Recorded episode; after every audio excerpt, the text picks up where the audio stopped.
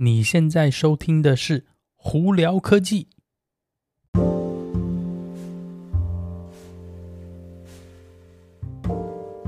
嗨，各位观众朋友，大家好，我是胡老板，欢迎来到今天的《胡聊科技》。今天美国洛杉矶时间十一月十六号星期三呢，哦，外头天气一样也是风和日丽，但是就是温度凉了一点，所以出门在外的朋友们。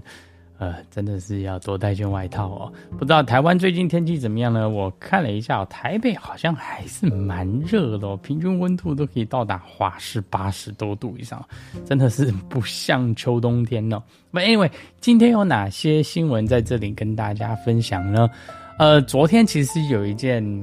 啊，我个人觉得是人类算是人类历史上蛮重大的一件事情吧。那就是昨天晚上呢，美国太空总署呢，也就是 NASA 哦，终于呢发射了他们的 Artemis One 的这个火箭哦。那这个火箭为什么这么重要呢？因为其实简单来说，Artemis 呢是这个。我们呢，在太空总美国太空总署这个回归月球的一个计划哦。那 Artemis One 这次的这个火箭呢，其实已经已经延后很久，之前有碰碰到了一些问题啊，包括是什么漏油啊等等之类的。后来呃，昨天晚上终于发射了。那这次主要最重大的那个 Artemis One 呢，他们搭载上头的就是所谓的这个 Orion 的太空舱哦。那这个太空舱呢会。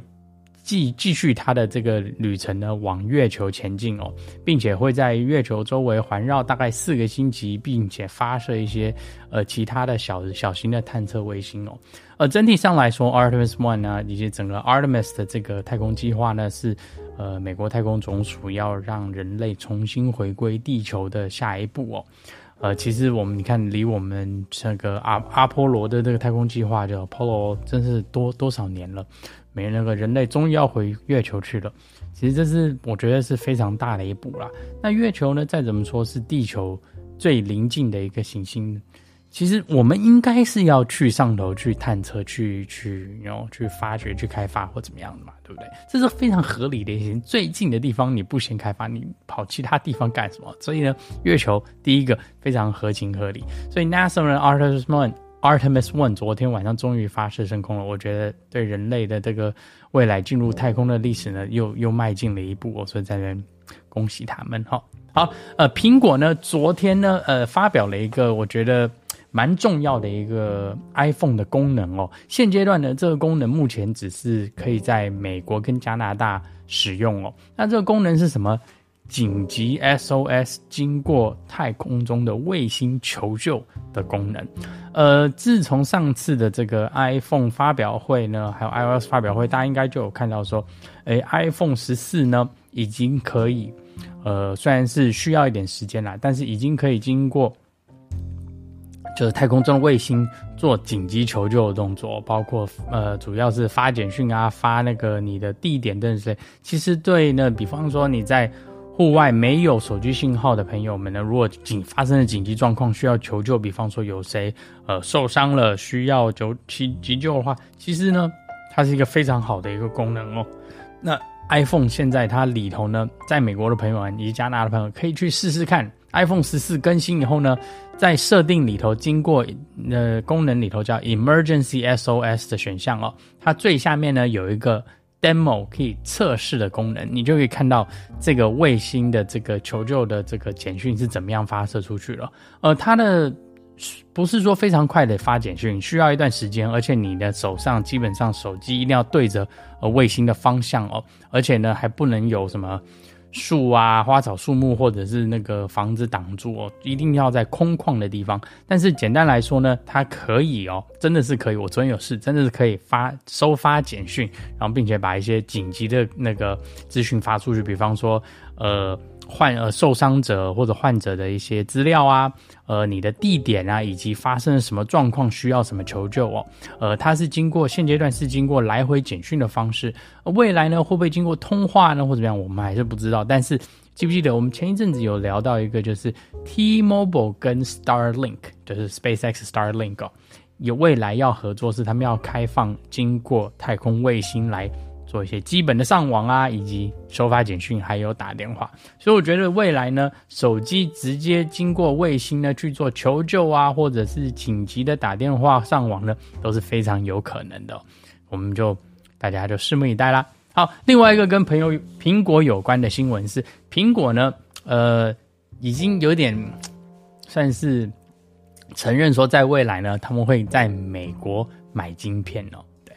大家就想说，哎，苹果现在晶片嘛，包括 M two、M one 晶片也好啊，或者手机里头的什么 A A 系列晶片呐、啊，基本上都是跟呃亚洲，尤其是台湾的那个台积电购购买的嘛。那现在呢，他们打算说，也要从二零二四年开始呢，也要跟美国这边的一个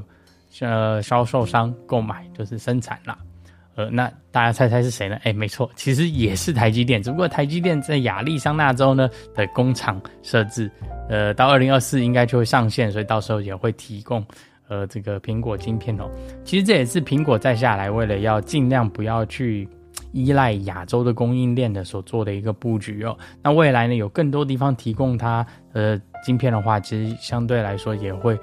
就比较不会碰到一些可能就是在。那个供应链上头的一些问题，因为其实，呃，经过这次疫情呢，我想大家应该都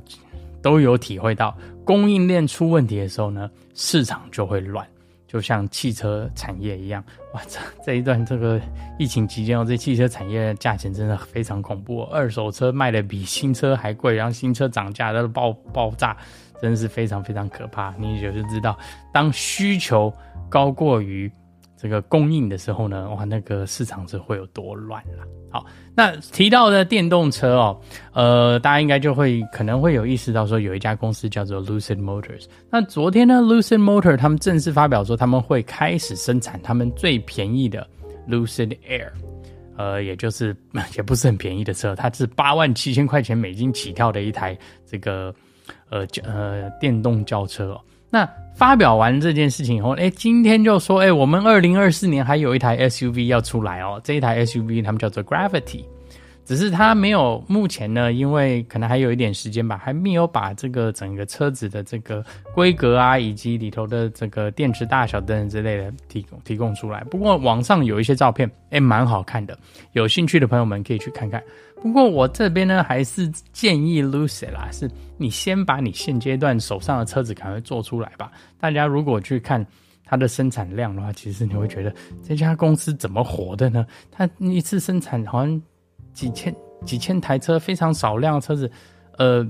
而且一直碰到一些供应链的问题啊。我甚至有朋友订车到现在一直都还没有交车，所以。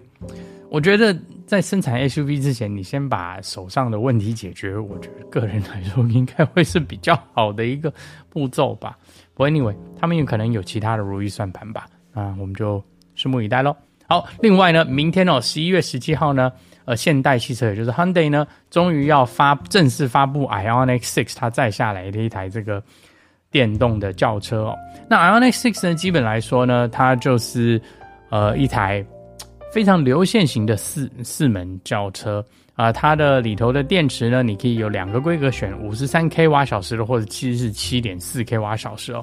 分别有后轮传动，也有四轮传动呢。呃，最高马力三百二十匹马力，零到六十五点一秒。那这一部车为什么重要？一方面呢，那个现代汽车 Hyundai 他们是用八百伏特的设计，并且呢，他们说续航力。如果经过 WLTP 的测试的话，可以高达三百八十英里哦，其实是蛮蛮蛮可观的一个数字。也就是说，你就算是对打折扣啊，EBA 数字可能在三百出头左右，哎，还不错哦。这架车子的价钱只要好的话，基本上呢就可以又对呃消费者来说又是多了一个还不错的选项。呃，只不过我。个人看到照片的时候，我又凉了一截，因为他为了达到流线啊以及省电的效率，他那台车做的，嗯、我觉得外观可能并不是大家不，并不是每一个人都会喜欢。我个人看到是觉得，哇，这个车子可能有一点呵呵 不不符合我的审美观吧？不知道大家看了一下有没有同样的想法呢？啊，好了，那今天就跟大家分享到这。大家如果有什么问题的话，欢迎经过 Anchor IG 或 Facebook 发简讯给我。有机会可以到 Clubhouse 上头来跟我们聊聊天哦。那有看 YouTube 的朋友们，记得在 YouTube 上头搜寻胡老板，就可以找到我的频道啦。今天就到这里，我是胡老板，我们下次见喽，拜拜。